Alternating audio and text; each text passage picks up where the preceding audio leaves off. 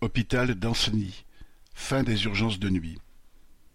Après un mois d'ouverture, les urgences du CHD d'Ancenis-Saint-Géréon, en Loire-Atlantique, refermeront la nuit à partir du 10 février, entre 17h et 8h30, faute de praticiens. Le service de nuit était rouvert depuis le 2 janvier seulement, après déjà deux mois de fermeture. En cas d'urgence, les patients seront réorientés par l'infirmière d'accueil et d'orientation.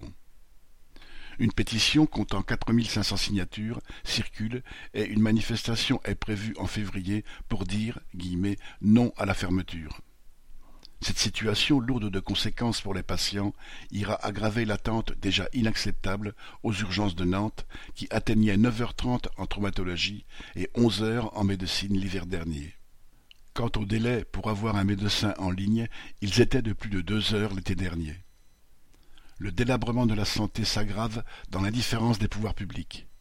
Il faut imposer des moyens pour la santé, pas pour les financiers. Correspondant Hello.